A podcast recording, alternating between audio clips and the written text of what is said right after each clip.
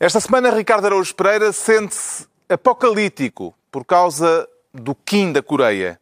Pedro Mexia declara-se ideológico e João Miguel Tavares confessa-se anticomunista primário. Está reunido o Governo Sombra.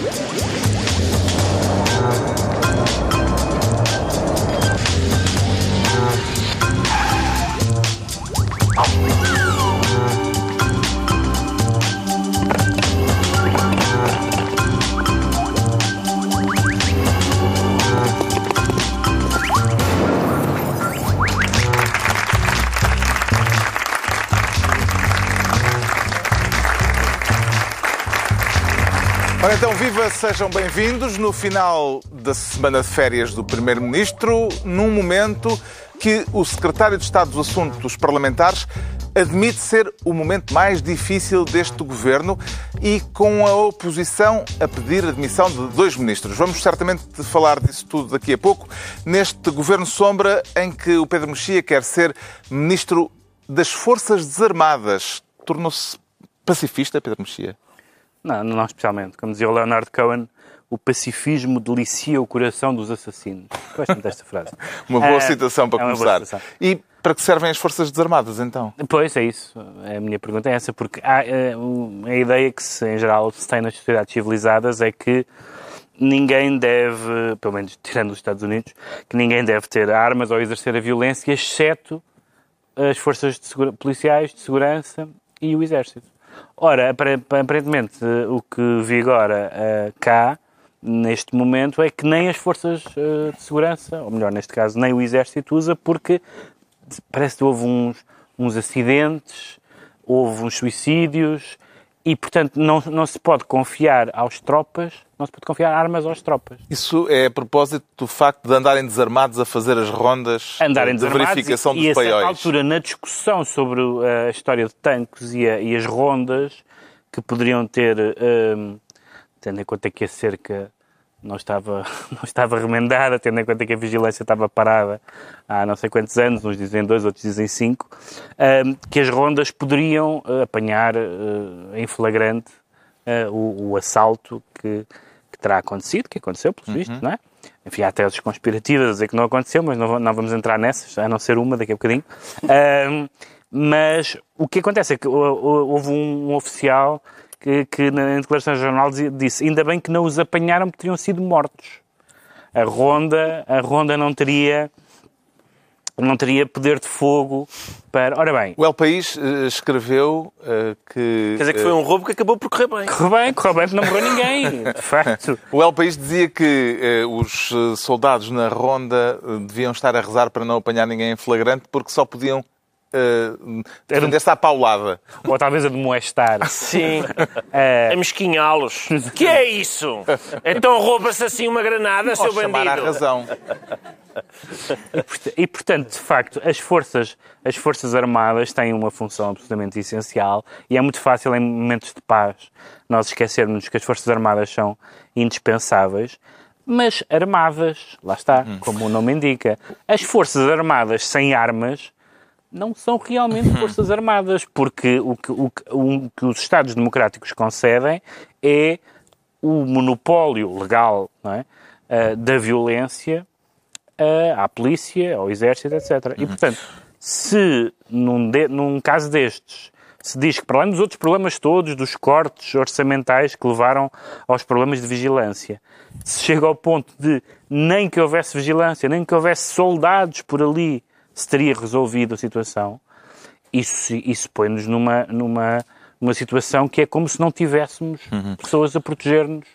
E, e este plural não é, não é abusivo, porque é, é para isso que existem as forças, eh, eh, as forças armadas, justamente. O chefe de Estado-Maior do Exército foi esta semana ao Parlamento eh, dizer aos deputados que se sentiu humilhado Sim. pelo roubo de armas em tancos. Que consequências é que seria de esperar que o general Rovisco Duarte retirasse de uma situação em que ele próprio admite que houve desleixo e falhas de supervisão sob o seu próprio comando. É que as, as consequências normais quando se, quando se falha, que é demitir os subordinados. Basicamente. Foi o que ele Demitir fez. temporariamente. Não, su- ele, não, atenção, ele Há uma particularidade na Ele demissão. suspendeu-os, temporária, é uma suspensão temporária, mas Ele não disse que era uma Não é suspensão. suspensão. Era exoneração. uma exoneração. Uma exoneração. É, Primeiro foi só exoneração. mas é uma Depois disseram, se calhar fica mal. Ah, não, então pega. Então é temporária. mas temporária. Mas, eh, isto já seria um pouco estranho, mas depois a segunda parte é achincalhante, que é para não perturbarem as investigações do que, do que, em relação ao que ocorreu. O que é em si mesmo uma suspeição Sim. em relação à honorabilidade daqueles, daqueles militares. Estava para haver até uma, uma manifestação de, de oficiais que iam entregar as suas espadas. O inimigo público dizia com graça que só não aconteceu porque lhe roubaram as espadas. Eh, mas, de facto, no momento em que a situação do país com os incêndios já era muito inquietante sobre a segurança e sobre as funções básicas, básicas mesmo do Estado, aquelas funções do Estado em que toda a gente está de acordo que são funções do Estado, não são assim tantas, são quatro ou cinco, vemos que todas as pessoas que vieram a público re- responsáveis, ou aquilo que antigamente se chamava responsáveis, hum, tiveram uma prestação muito fraca. O ministro começou por dizer, bem, não é como se não fosse o maior roubo do século, não é como se fosse o maior roubo do século. Depois diz que Ficámos todos que- descansados. ele exatamente. Depois diz que não tinha a gestão operacional, depois diz que não tinha conhecimento, depois nós sabemos pelos jornais que havia 17 casos, incluindo suspeitas em relação a tanques, que já, uns já tinham sido investigados e outros já tinham sido comunicados internamente, falta saber se comunicados ao Ministro ou não. Depois o Ministro diz que não há nenhum dano reputacional para Portugal com o facto de nos terem sido roubadas armas, que é um, um absoluto contrassenso e, ainda, e é um contrassenso maior para quem lê os jornais, nomeadamente os espanhóis, como tu citaste. E, portanto, correu tudo mal e, e isto é muito... Nós temos, temos discussões muito ah, ideológicas muito interessantes sobre o Estado aqui, o Estado ali, onde é que o Estado ah, está bem, onde é que o Estado se porta mal, mas toda a gente da esquerda ou da direita está de acordo que estas funções de segurança e defesa cabem ao Estado e só ao Estado. Quando, quando, quando a tropa vai ao ponto de dizer que vai recorrer a, a a seguranças privados, quer dizer, isto é um grau de humilhação e de falta de Não vai ao confiança. ponto de dizer, já existem Já seguranças existem, privadas exatamente. a fazer eh, a que- segurança de instalações Exatamente, militares. exatamente. Mas quer dizer, quando se está a esse ponto, eh, Hum. percebe-se que, de facto, se quando. Já vamos falar das cativações daqui a bocado, Uhum. mas que os cortes aparentemente afetaram coisas que não Hum. são gorduras, nem gangas, nem gastos disparatados, mas são o básicozinho que foi à vida. O CDS pediu a demissão esta semana do Ministro da Defesa pelo que aconteceu em Tancos e também, de resto, da Ministra da Administração Interna pelo que aconteceu em Pedrógão Grande. São casos comparáveis, João Miguel Tavares? São casos comparáveis na sua incompetência. E sim, eu, eu acho que são. Há gente que esteve aí com grandes teorias a dizer que a Ministra da Administração Interna tinha responsabilidades operacionais. No caso do Exército, o Ministro da Defesa já não tem responsabilidades operacionais. Quem tem é o chefe do Exército. Mas quer dizer, para além dessas tipo de responsabilidades, o que existe é uma reação às coisas que aconteceram. Claro. E essas reações foram todas patéticas. A da Ministra e da confusão toda a do Ministro da Defesa. Os dois provaram que não têm nenhuma espécie de peso político. Nenhuma espécie de peso político. E então andam com estas, com estas, com estas conversas ridículas de pera, não, há um, há um roubo que foi maior do que o nosso. Que é uma- isso é o quê? Uma espécie de medir pilinhas de, de roubos de armamento. Ah, não, não, há um que é maior. O, meu- o nosso foi mais pequenino. ou Então aquele é mais grosso. É, é, é- é inacreditável. Melhor não continuarmos Melhor por essa continuar. metáfora. Não, de não, detalhe não, que ele leva às metáforas e às analogias. pá. Sim, o, o míssil era maior. Epá, não, faz, não faz sentido nenhum. E o chefe do exército também, as justificações dele não têm pés nem cabeça e são humilhantes. Mas pedir a, a demissão de um ministro não acaba por lhe reforçar as condições para permanecer no cargo? Em certo sentido, que sabemos não, que não neste caso. a possibilidade de um primeiro-ministro demitir um ministro que está sob o, eh, o- o- que está no alvo da, da oposição é muito mais baixa eh, Sim, mas a partir é- do momento em que é sim. Mas existe uma ministro, grande não é? diferença entre aqueles ministros que são contestados por determinadas medidas políticas. Imaginem, sei lá, os professores, greve, todos na rua porque não gostam da legislação, não sei e acham que se deve demitir. Isso, isso sim, aí é que se diz que, apesar da impopularidade, o Primeiro-Ministro tem que segurar aquele ministro. Neste caso, não, não é? Neste caso, o que nós vemos, nomeadamente em relação ao chefe do Exército, é: pera, houve uns comentários desagradáveis sobre homossexualidade e gays no colégio militar. Cai o chefe do Exército. E roubo de armamento. Ah, não, isso aí não é assim tão importante. Quer dizer, não, ma- mas, mas é, é toda a gente, a falta de dignidade, e ainda por cima é, é geral. É que mesmo na hora da admissão, ou seja, é dos dois lados. É, os ministros dizem aquilo, Pedro Passos Coelho fala do suicídio, e agora o chefe do Exército sente-se humilhado, e depois agora há um, há um- há um outro chefe eh, do, do pessoal que também se demitiu, que é, que é e, e esse general, o dois. general Calçada, Versejou. versejou. Exatamente, na hora de se despedir, E vamos ter Vai direito para o a... Facebook, vou com certeza. Então, então são, são- é porque é assim, eu antigamente, eu- a gente via os filmes do Kurosawa. Poesia castrense. Gente, nós, tal como a, como a infanta A de Espanha, infanta, é? exatamente. Como a infanta de Espanha, vemos os filmes do Kurosawa. E a gente está habituado a ver aqueles tipos, ah, desonrados, agarram numa espada e abrem a barriga. Agora, este, desonrados, o que é que eu faço? Vou colocar um poema no Facebook. É isto o estado do exército português. E então, o poema era assim. Chegou a hora de partir das fileiras, com grande tristeza no coração. Não era assim que queria. Isso não. Mas às vezes não há outras maneiras. E diante de tão bonita poesia, Olha o que que eu é, queria é deixar... tão doloroso como um araquiri. É tão doloroso como é. Queria para quem vê. Custou-me mas suportar eu quero isso. deixar uma sugestão, que é para não dizerem que isto é só o bota abaixo, quero deixar aqui uma sugestão construtiva, que é propor que Pedro Mexia vá fazer uns workshops de Workshops, poesia, poesia. a tancos. ok? Enquanto eles estão lá a reparar as vedações, o Pedro Mexia está a ensinar a versejar, porque eles bem precisam. Neste- Há um déficit de armamento e de capacidade poética no exército português. Neste ambiente, deu que falar o facto de António Costa ter ido de férias esta semana. Já, Ah, foi bem escolhido. Era Não- mesmo necessário o gabinete do chefe do governo ter emitido aquele comunicado a justificar a ausência de Costa e a dizer que o primeiro-ministro está sempre contactável e disponível em caso de necessidade. Ricardo Araújo Pereira. Sim, contactável e disponível. Eu, eu, eu- quer dizer, é, que é má altura para ir de férias, parece-me evidente. Eu não sei se ele já, se calhar já tinha empatado o dinheiro lá, a agência de viagens não devolveu, não sei, toda a gente já teve esse problema, não é? A questão verdade, é que, é que nós, somos, dizer, nós não rimos estamos a dirigir disso, um mas- país. mas pode ter sido. Sim, pode ter sido isso, mas já, também já nos aconteceu, mas não estávamos a dirigir um país nessa altura, não é? E eu, eu acredito que ele esteja contactável e disponível, que basta o Augusto Santos Silva ligar e ele, pá, com certeza deixa-me só passar no chuveiro para tirar o sal e hum, vou já para aí a ver se ainda assim comprar uma roaming, arma o ou duas. roaming agora está baratinho também. Pois, está barato. Hum, agora, eu, este caso, ah, eu, eu, eu não tenho uma arma em casa. Ou, ou talvez tenha. eh, Gatunos que possam estar a. Não, eu, eu tenho que fazer esta precisão porque no outro dia eu ia de táxi. Espera lá, mas isso agora já... Não, e- Não, peraí, não, mas agora instala a dúvida. Instala, mais Não, vale. não, mas não é isso. É que tu hoje em dia dizer que tens armas em casa, se calhar é mais propenso a seres A roubado. ser roubado, é está melhor, bem. Pois é isso, é É isso. melhor dizeres que não. Não, é pá, eu, eu no outro. eu Não já- tens lá nada. Eh, vou, vou tentar ser obscuro nesta matéria, porque no outro dia eu ia de táxi e eh, num semáforo cruzou-se um carro com jovens lá dentro que me chamaram Ei, Ricardo, eu, é, viva, boa noite e tal. E depois arrancámos e o taxista disse, o senhor conhece aqueles rapazes? E eu, não, só que eles fizeram uma Deus e eu disse a Deus também. É que eles assaltaram-me ontem. E aí foi aí que eu constatei que há gatunos que acompanham e apreciam o meu trabalho.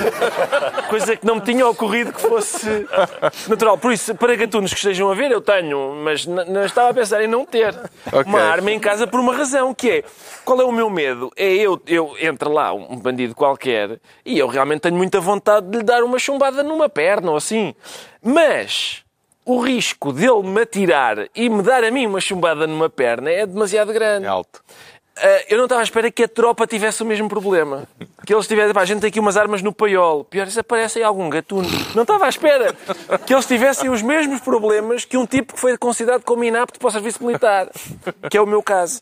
E por isso é, é bastante bizarro. Problemas uni- universais, É não é? capaz Todos os temos.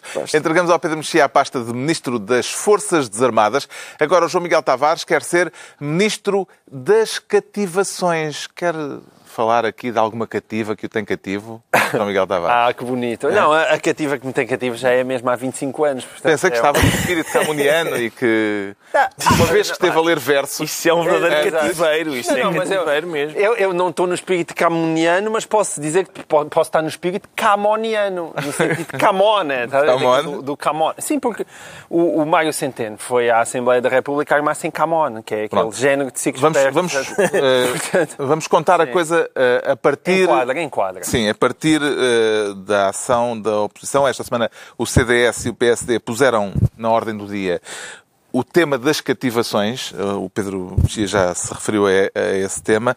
Eh, aquelas verbas aprovadas pelo Orçamento de Estado e depois eh, que não foram gastas, eh, não foram executadas. Há uma relação de causa e efeito entre o aparecimento deste tema no espaço público e as situações de Tancos e de Petrógão? Com certeza. É, eu acho que há gente que diz, ah, mas, mas será mesmo? Eh, Será que aquela verba foi cativada ou que ela não foi devidamente cativada e escapou? A questão não é essa. A questão é que, como muita gente disse, entre as quais eu modestamente me incluo, a maneira como o governo alcançou o déficit que alcançou foi com o menor investimento público nos últimos 50 anos. Ok? E quando se diz o menor investimento público, estamos a falar de quedas brutais, incluindo o governo de Pedro Passos Coelho, que nós não estamos a dizer que é em comparação com o governo de José Sócrates. E aí diríamos, bom, ainda bem que se deixaram de fazer três autoestradas paralelas. Ótimo, parou-se de fazer eh, coisas absurdas. Não, não. É já em relação à supostamente terrível austeridade da Troika. Não foram gastos mais de 900 milhões de euros é pouca, do que é? estava eh, orçamentado. Exatamente. E, portanto, convém nós não nos andarmos para aí a fazer de sonsos. Que é o que fez, por exemplo, grande papel magnífico, Nobel da Sonsice para, para o Bloco de Esquerda, sobretudo para o só em outubro que eles dizer, atribuem Ai, Nobel meu Deus, o que é que Sonsice." aconteceu? Não é? É, Exato. E as explicações de Mário Centeno convenceram Não, é, é Ele foi ao Camon- Parlamento? É o Camoniano, é a Camana, andou para aquilo, é uma conversa de aldra, pura aldrabice.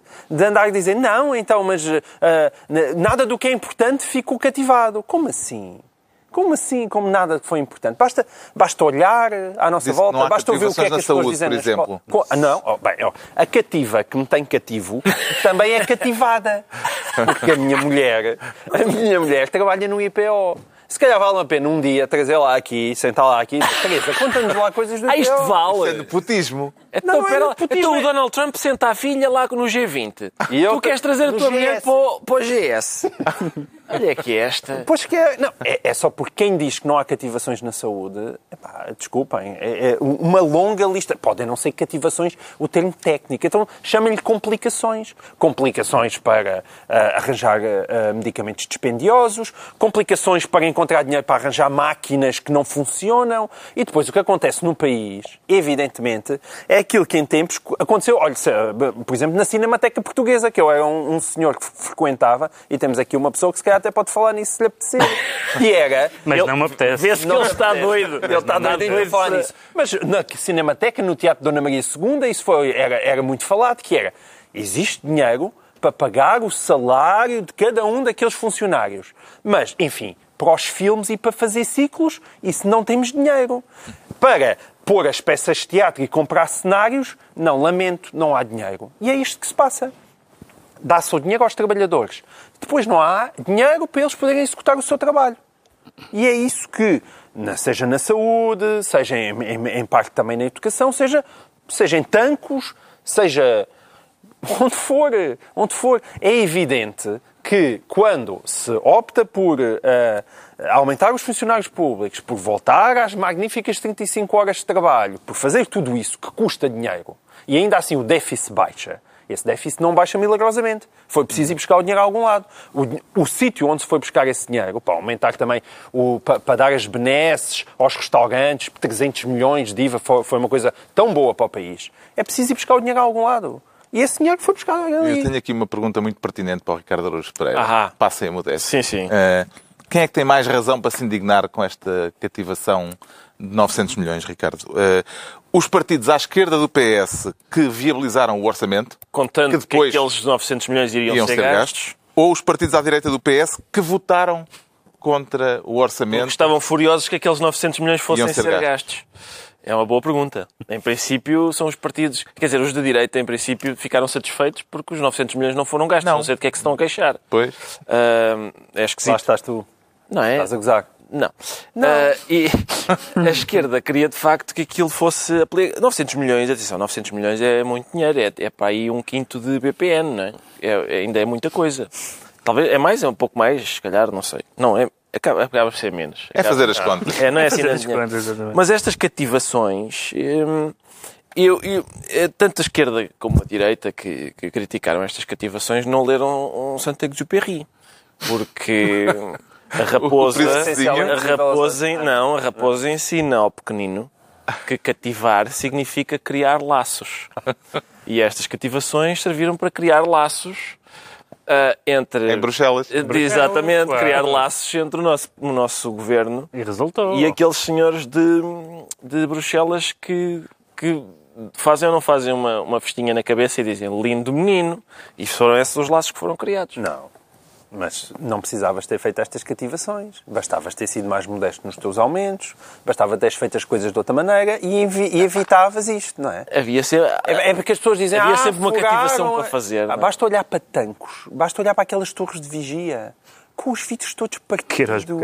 Aquilo, o que é aquilo? Aquilo são as instalações do exército português. E, quer dizer, sem esquecer, por exemplo, aquele senhor que se evadiu há dias de uma prisão e continua a fazer pouco da polícia através do Facebook. em Israel. Já instalado em Israel, acho eu. Parece-lhe legítimo, Pedro Mexia, considerar que o facto de terem sido orçamentadas verbas que não foram de facto gastas eh, corresponde àquilo a que a oposição durante muito tempo se referiu como o plano B do governo para cumprir uh, as metas de Bruxelas. Sim, mas toda, toda a história deste governo é a história do plano B.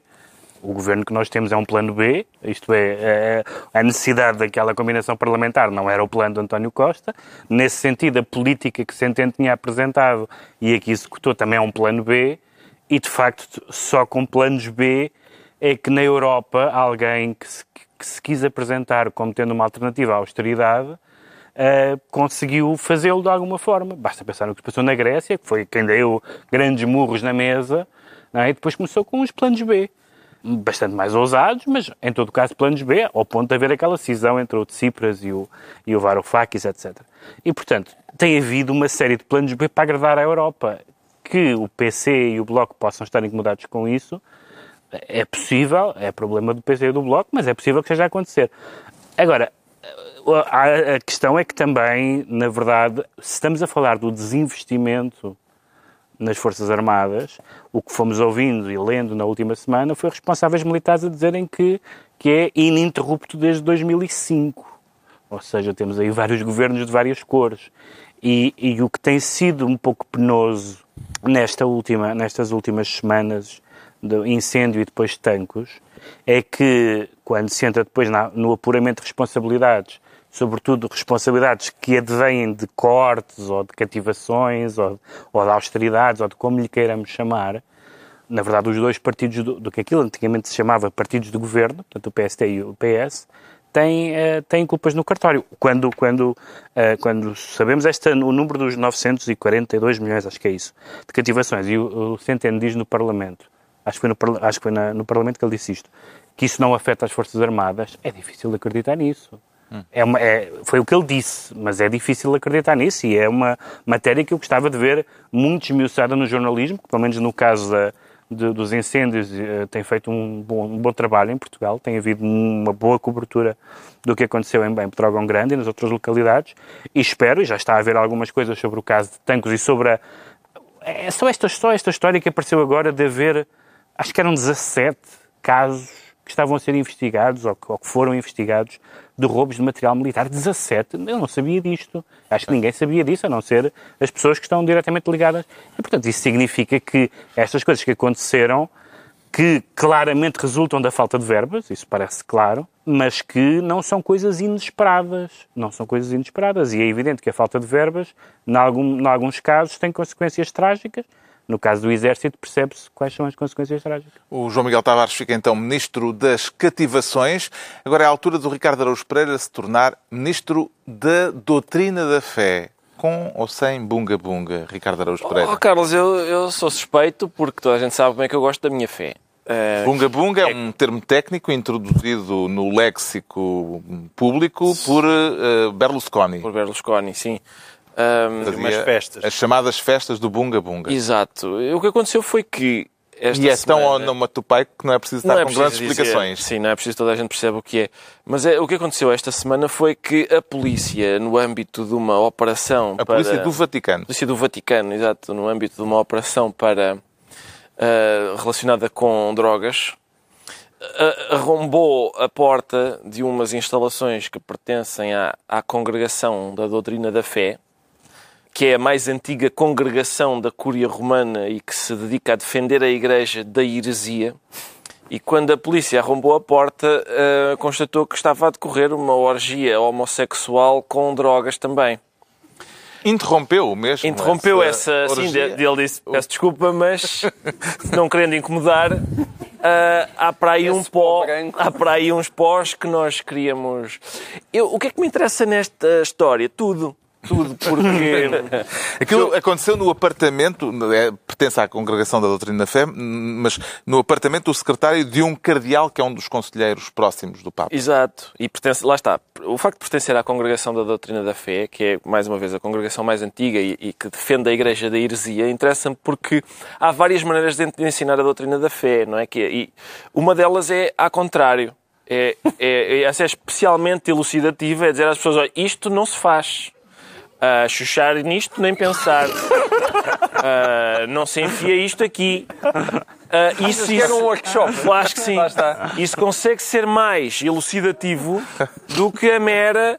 Uh, a missionação ao contrário. É exatamente. exatamente. Estipular um conjunto de regras chega a ser aborrecido. Agora, as pessoas constatarem de facto o que é que não podem fazer, eu acho que lhes deixa uma ideia muito clara na, no espírito, não é? Daquilo que é e não é uh, permitido.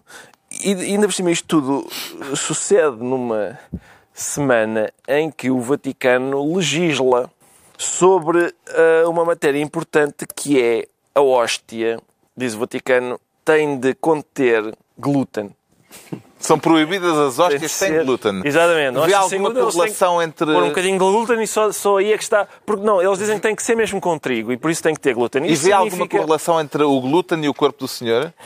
Não, quer dizer, para, para certas pessoas haverá. Isso faz com que, por exemplo, a minha filha mais nova seja alérgica ao corpo do Messias. É o que isso significa neste momento. A minha filha, mesmo que fosse uh, católica, não, não poderia comungar porque o corpo de Cristo faz-lhe mal. Voltando ao Bunga Bunga, João Miguel Tavares, eh, o facto de se tratar de uma orgia homossexual eh, parece-lhe relevante? Epá, eu acho que aí precisaríamos do auxílio da Congregação para a Doutrina da Fé para saber se há ali uma espécie de agravante. Não, opa, Porque João existe Miguel. uma quebra de celibato. Desculpa lá. Claro que é... então que é preferível quebrar o celibato de forma heterossexual? Desculpa lá, de acordo com a doutrina da fé, não é? Nosso Senhor, toda a gente sabe isto, Nosso Senhor tolera um e apenas um tipo de sexo, desde que os intervenientes não estejam a divertir-se mas, mas é um tipo, é, é, um verdade, tipo muito específico, isso. que é com um senhor e uma senhora. Aliás, baseado nas inúmeras passagens em que Cristo fala disso, que são zero, não é? Zero. Ah, desculpa lá, zero, é? mas há vários, lá naquele livro, há, há um livro, não é? Há um é, livro... Tens quebra de é, são vários, são vários. E, e, há vários pontos desse livro em que Nosso Senhor manifesta o seu apreço. Eu, cada vez que estou no quarto a praticar o, o tipo de sexo que Nosso Senhor considera correto, eu próprio digo, é pá, desagradável. Eu queria estar a transgredir e afinal estamos a fazer aqui uma coisa que realmente. Eu compreendo isso, mas a minha é questão é, bem vista. é se acumula a transgressão e o pecado. Se os pecados acumulam. É claro, é que mais acumula. Claro não sei se há pecados por pontos, estás a ver? Ou Eu seja, sim. Não, isto tu é... ali estás não. a quebrar o celibato. Desculpa lá. que é mais grave se for com um homem claro do que, com uma é. mulher. É claro eu não estou certo, eu li disto no catecismo pontos, da Igreja Católica. Todos estes senhores não têm uh, o catecismo caçado neste momento. Esta notícia notícia vem juntar-se a um outro caso, no mês passado, em que o número 3 da hierarquia do Vaticano se viu acusado formalmente na Austrália de abuso sexual de menores. Em que medida é que a imagem do Papa Francisco pode ser afetada por estes escândalos, Pedro Mexia? duas coisas. Em primeiro lugar, uma orgia homossexual ou heterossexual é um ato eventualmente censurável, sobretudo para quem considera esse comportamento negativo à luz de, de determinada moral, um, um Mas ato é sexual com menores é crime. Portanto, Pois. não, não queria sequer falar das duas coisas na mesma, na, na mesma conversa e a Igreja teve alguma... Um dos problemas que teve ao longo do, das décadas, infelizmente foram décadas a gerir os casos de pedofilia, é que os tratou como se fosse eh, um padre que se meteu com uma paroquiana ou coisa do género, aquelas coisas típicas, tipo crime do padre Amaro ou coisa do género. E não é, estamos a falar de crime. Não é. Portanto, não, não convém misturar as duas coisas. Agora, é que o livro se chama O Crime do Padre Amaro, não é o crime do Padre Frederico. Isso, isso seria outro livro, eh, bastante mas há- diferente. na verdade, o, o Papa Francisco se- bem sabe o que é que acontece e não estava, não estava sequer apenas a falar dessas questões, mas ah, o Vaticano é um ninho de víboras há muito tempo, é sabido, tem havido inúmeros, mesmo descontando um grau de, de sensacionalismo. Não é por acaso que o Papa não vive nos aposentos que lhe são destinados, mas naquela residência de Santa Marta, que fica ali ao pé, mas, mas onde ele, enfim, eh, está, a está a bom recato. É possível, eu pensei que, se não, não sei se há uma justificação oficial do Vaticano, mas é possível que eles safem dizendo que, eh, de facto, essa orgia aconteceu, mas era a Airbnb. Portanto, foi a, a casa, a casa, ele pôs a casa aluguer. a alugar e tal, e foi, foram os turistas eh, na Roma. Mas, na verdade, existe um clima eh, que não que é, que é um duplo clima. Por um lado, um clima, Dissoluto. por um lado, um clima dissoluto. Pintou um Quer clima. dizer, e, e mesmo a história, sempre se falou muito, a máfia gay no Vaticano. Quer dizer, vamos lá pensar nos guardas suíços. Qual é o heterossexual que veste aquilo? Espera lá, eu não tenho a certeza que isso possa ser dito hoje. Posso, posso porque Não sei, não sei. Para.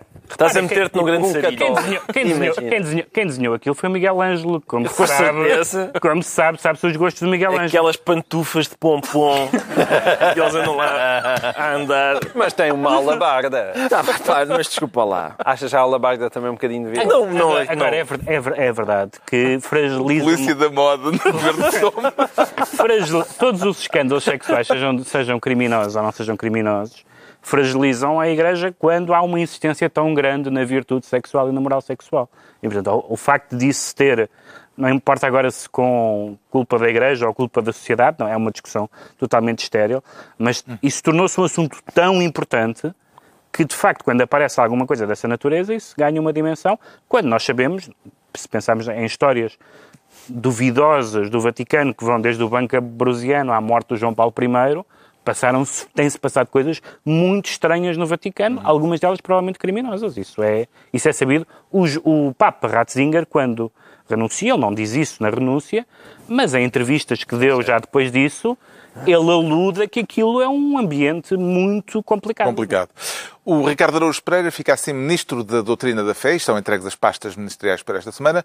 Agora o Pedro Mexia vai explicar-nos porque é que se declara ideológico em tudo ou são algumas coisas, Pedro Mexia?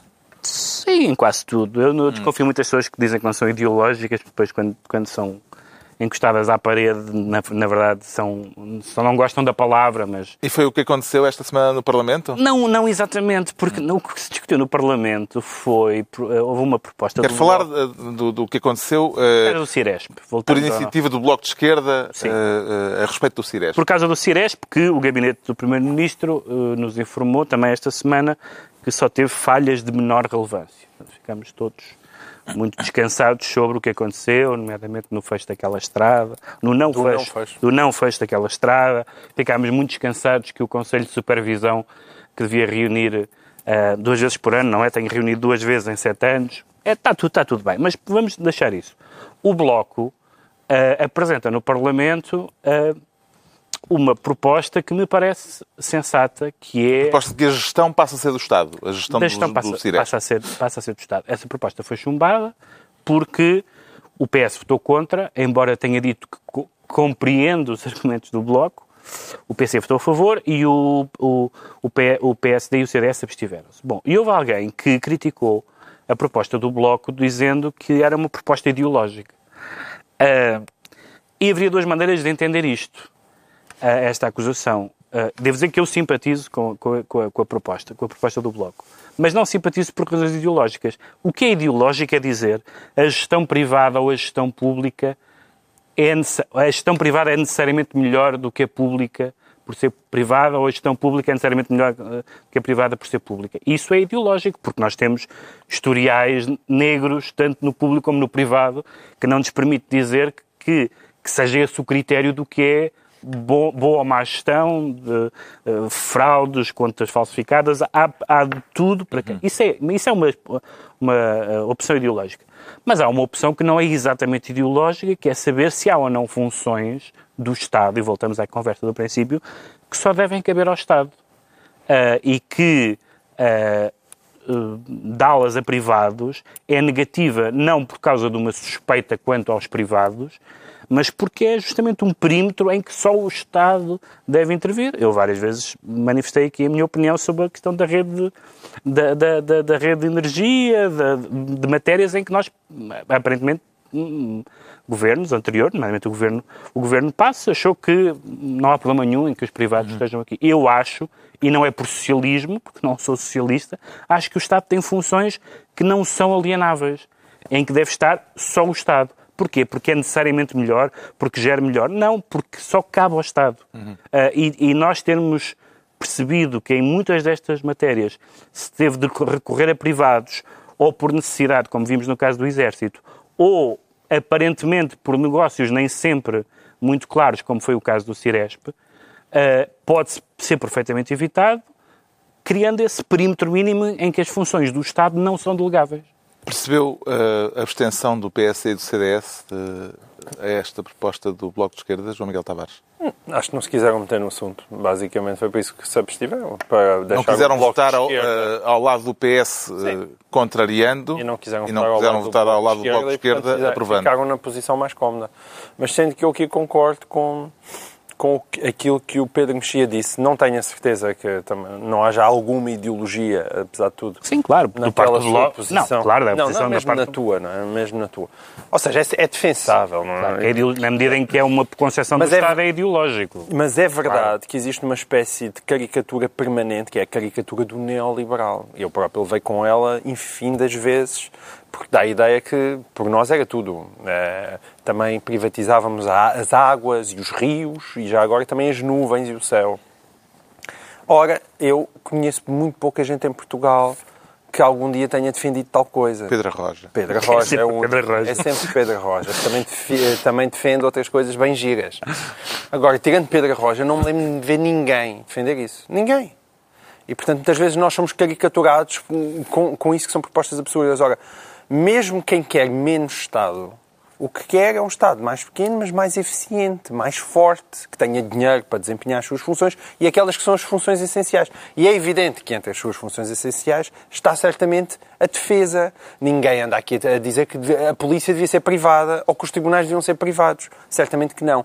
Portanto, é verdade que uma rede como o Ciresp não faz sentido nenhum ser uma PPP. Não faz sentido ser uma PPP. Não se percebe sequer. Será que se fosse o Estado a gerir o Ciresp, eh, o sistema passava a funcionar sem falhas, Ricardo Araújo Pereira? Oh, Carlos, eu, Vamos lá ver, e para ir ao encontro daquilo que disse o Pedro, do ponto de vista ideológico, eu acho que, idealmente, o Estado, idealmente, eu acho que devia haver, a presença do Estado devia ser mais forte. Esse é, é, por exemplo, é isso que me separa do João Miguel. Por exemplo, o João Miguel acha que a presença do Estado devia ser mais leve, mais suave. Não, não estou a dizer neste caso, estou a dizer em tudo. Eu estou a dizer que não, na economia, por exemplo, não, o Estado tem que intervir. Não, tem não, não, na economia eu acho que o Estado deve ser mais forte. Por exemplo, dou-te um exemplo, a questão das agências reguladoras. Aqui em Portugal a maior parte delas são uma palhaçada. Uhum, Isso aí é um, é um sintoma de fragilidade do Estado. O Estado é grande e frágil. Eu queria que ele fosse mais pequeno e forte. Certo, mas normalmente a clivagem ideológica é, é, tem a ver com isso. Tem a ver com o facto de haver pessoas que acham que o Estado deve não participar, por exemplo, na, na, economia, e eu acho que isso é, é, não faz sentido, no sentido em que se, se o Estado não participa, é a lei da selva, e a lei da selva é a lei do mais forte, e portanto isso parece-me nocivo, mas o Pedro Mexia tem razão, que é a gente, a gente olha para a nossa história e constata que quando as coisas são geridas pelo Estado, é, é, são potencialmente desastrosas e quando são geridas por privados também são potencialmente desastrosas. Uh, e quando são geridas a meias, também são potencialmente desastrosas. Uh, e, portanto, eu, eu, a única coisa que eu acho é que uh, se, quando é o Estado, por exemplo, imaginemos que era o Estado a gerir o Ciresp, como eu acho que devia ser, eu acho que era um desastre mais barato. Isso costuma acontecer assim. É um desastre um pouco mais barato. Neste, caso, neste caso, eu volto a lembrar, o, o Ciresp custou meio bilhão, aquele sistema custou meio bilhão. É possível que se fosse. Que, atenção, não, eu, eu acho que se fosse o Estado a tratar do assunto sozinho, provavelmente aquilo que aconteceu em Pedrógão Grande, infelizmente, teria acontecido na mesma. Uh, era mais baratinho. Acho que era mais barato. São desastres mais baratos. Está esclarecido então porque é que o Pedro Mexia diz sentir-se ideológico. Quanto ao João Miguel Tavares, declara-se anticomunista primário. E o que é que o faz vir afirmá-lo agora aqui?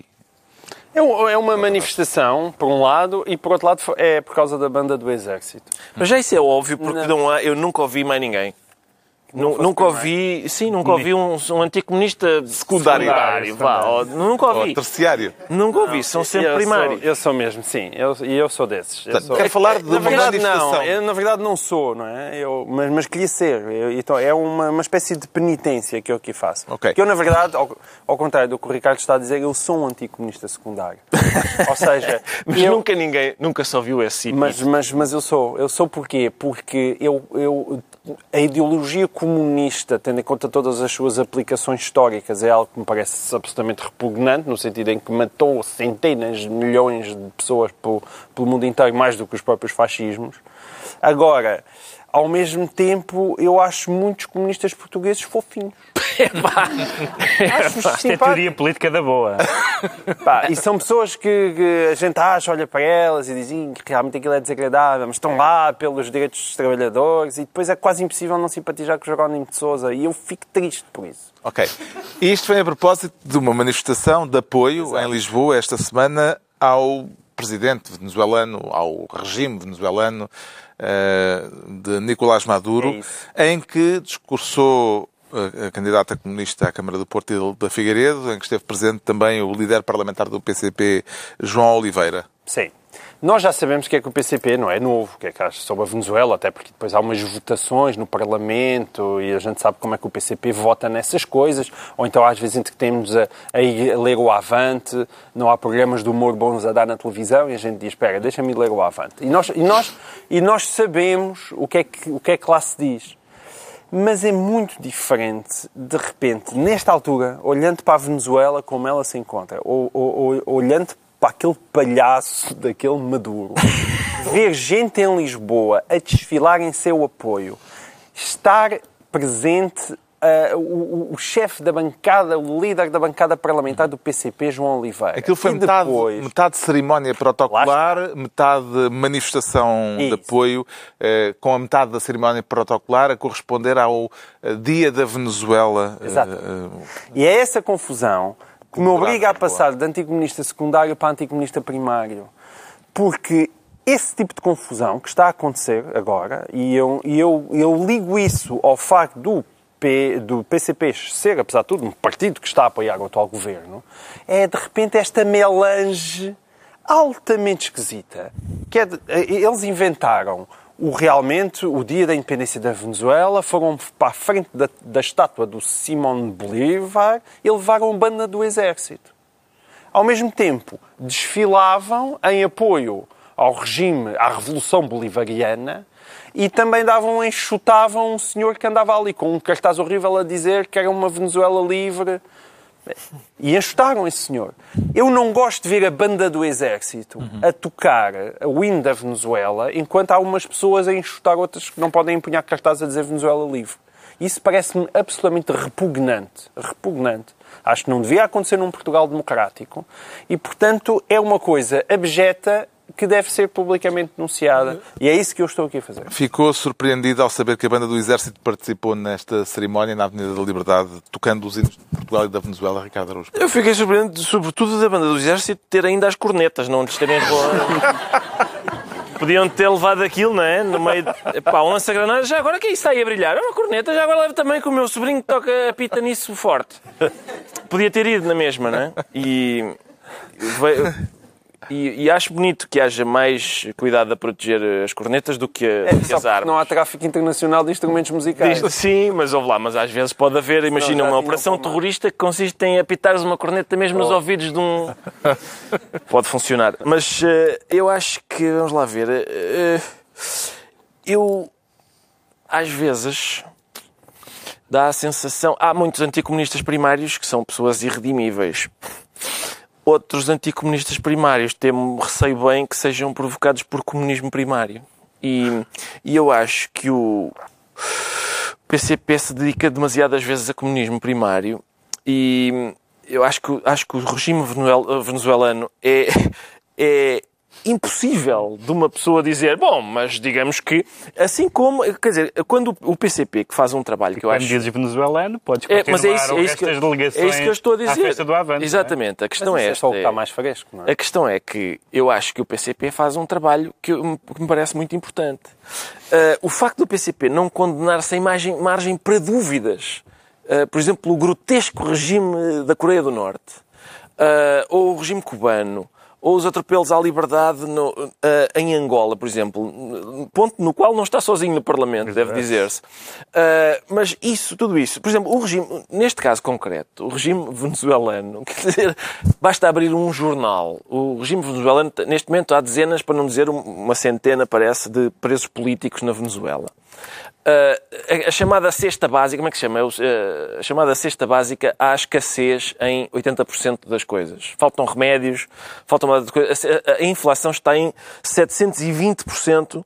O FMI estima que no próximo, no fim do próximo ano esteja, no fim deste ano 720%, no fim do próximo 2000%. Uma inflação de 2000% significa que uma pessoa tira um pacote de arroz da prateleira e deve ter um patinador até à, à caixa a dizer isso custa, neste momento, isso custa 20 euros, 30 agora, 40, 49, 57, 2 milhões de euros. Quando chega à caixa, quando chega à caixa, o pacote de arroz, o homem diz, é pá, já não tenho, afinal não tenho, se eu tivesse sido mais rápido, ainda conseguia.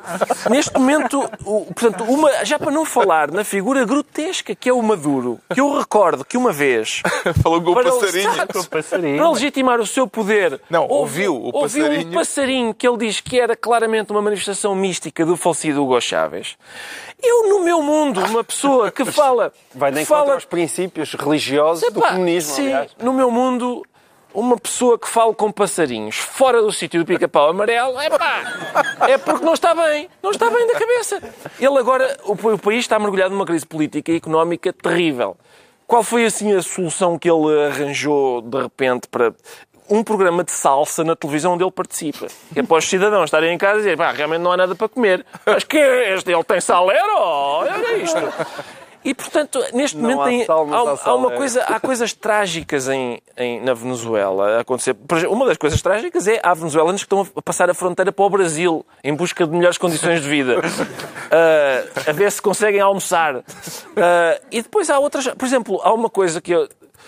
ah, nos, que eu li nos jornais internacionais, que é os, os venezuelanos perderam, eh, foi no Independent, entre outros, vinha essa notícia, que os venezuelanos perderam em média 8 quilos cada um, eh, por causa da escassez de alimentos e tal. E há, há neste momento, isso é uma coisa, quer dizer, não tem graça, mas, mas ao mesmo tempo tem, que é, há uma coisa hoje na Venezuela que é que eles fazem para, como forma de protesto, que é em vez de ser um coquetel de mol- molotov, quer dizer, ainda por cima não há provavelmente dinheiro para gasolina, eles fazem os coquetéis de cocó.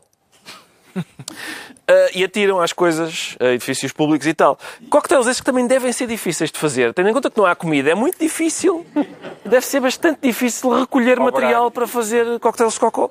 E só um, um povo muito desesperado é que, é que faz esse tipo de coisa, não é? Pedro Mexias, estamos mesmo no limite do tempo. eh, Uma anotação em relação à Venezuela. Isto, aquilo que se está a passar na Venezuela ainda é o confronto democrático de opiniões Toda a gente sabe o que está a passar na Venezuela. Já é uma deriva Toda a gente sabe o que está a passar na Venezuela, toda a gente sabe ah, as, as amizades externas do, do Partido Comunista, toda a gente sabe o que são estes ah, organizações satélites como o Conselho Português para a Paz e a Cooperação. E um exemplo que se passou na Venezuela há uns tempos mostra o que, o que- o- exatamente uma, uma boa metáfora do que, do que aconteceu, que eles estavam a discutir a oposição no Parlamento, estava a dizer que estava a haver muitos cortes de luz Muitos cortes de luz estão a afetar a população. E a bancada do governo, não, isto é mentira, isso é uma, uma, uma, uma atuarda. E caiu a luz nesse momento. e, portanto, eu acho que é um bom exemplo de que não vale a pena negar o que está acontecendo na Venezuela, porque toda a gente sabe. A Organização dos Estados Americanos de- resolveu fazer uma recomendação à Venezuela para que fizesse eleições e tal. E o que- a Venezuela reagiu dizendo: saímos desta organização. É uma maneira, realmente, é uma maneira de reagir. Fica explicado porque é que o, o- o João Miguel Tavares declara anticomunista primário e já temos muito pouco tempo para o fim do mundo, porque está quase no fim do programa, portanto vamos só passar ao de leve neste assunto, que é um assunto também, não é assim Não interessa coisa. assim tanto é o mundo é acabar, O, sim. Armagedão, pronto, está Exato. para breve, o É Armagedão. capaz de estar porque aquele lá, o, o, O Kim. o Kim, da Coreia, continua a experimentar, a fazer aqueles. hum, dá- a sensação daqueles, daqueles festeiros, como é que se chama? Os mordomos das festas.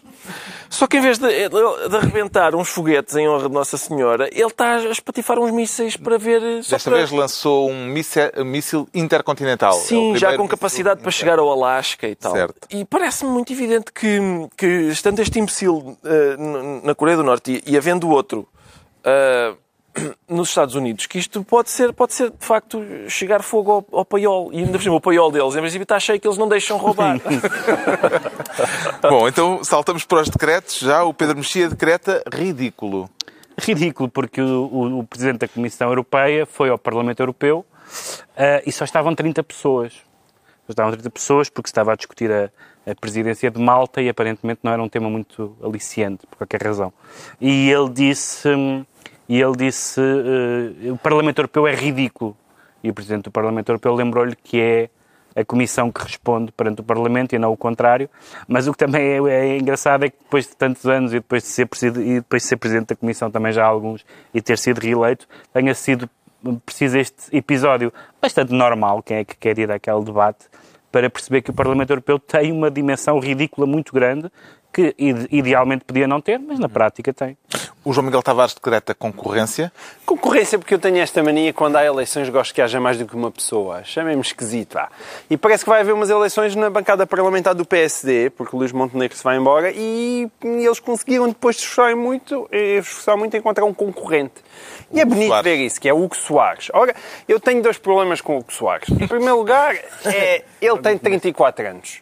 E há gente que diz, ah, um é muito jovem. Não, não, o meu problema é que ele parece que tem 54. E, portanto, eu gostava que fosse um jovem que parecesse mesmo um jovem, não é? E o outro, talvez o mais grave de todos, porque já aqui não sei isto em boa hora, é que eu acho que ele muitas vezes puxa o cabelo para trás com gel.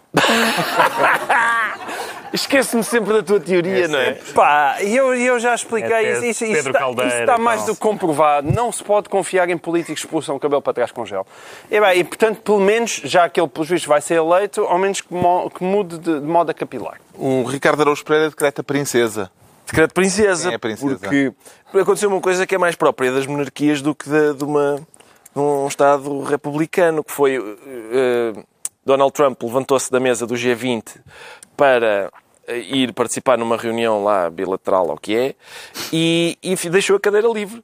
O que é que fez a sua filha? Sentou-se lá com a Merkel e tal. Então, como é que isso está? Eh, ah, Vamos então discutir. E eu, eu, os, os americanos queixam-se de que ela nem foi eleita, nem está preparada para aquele tipo de coisa. Aquilo é um escândalo, obviamente.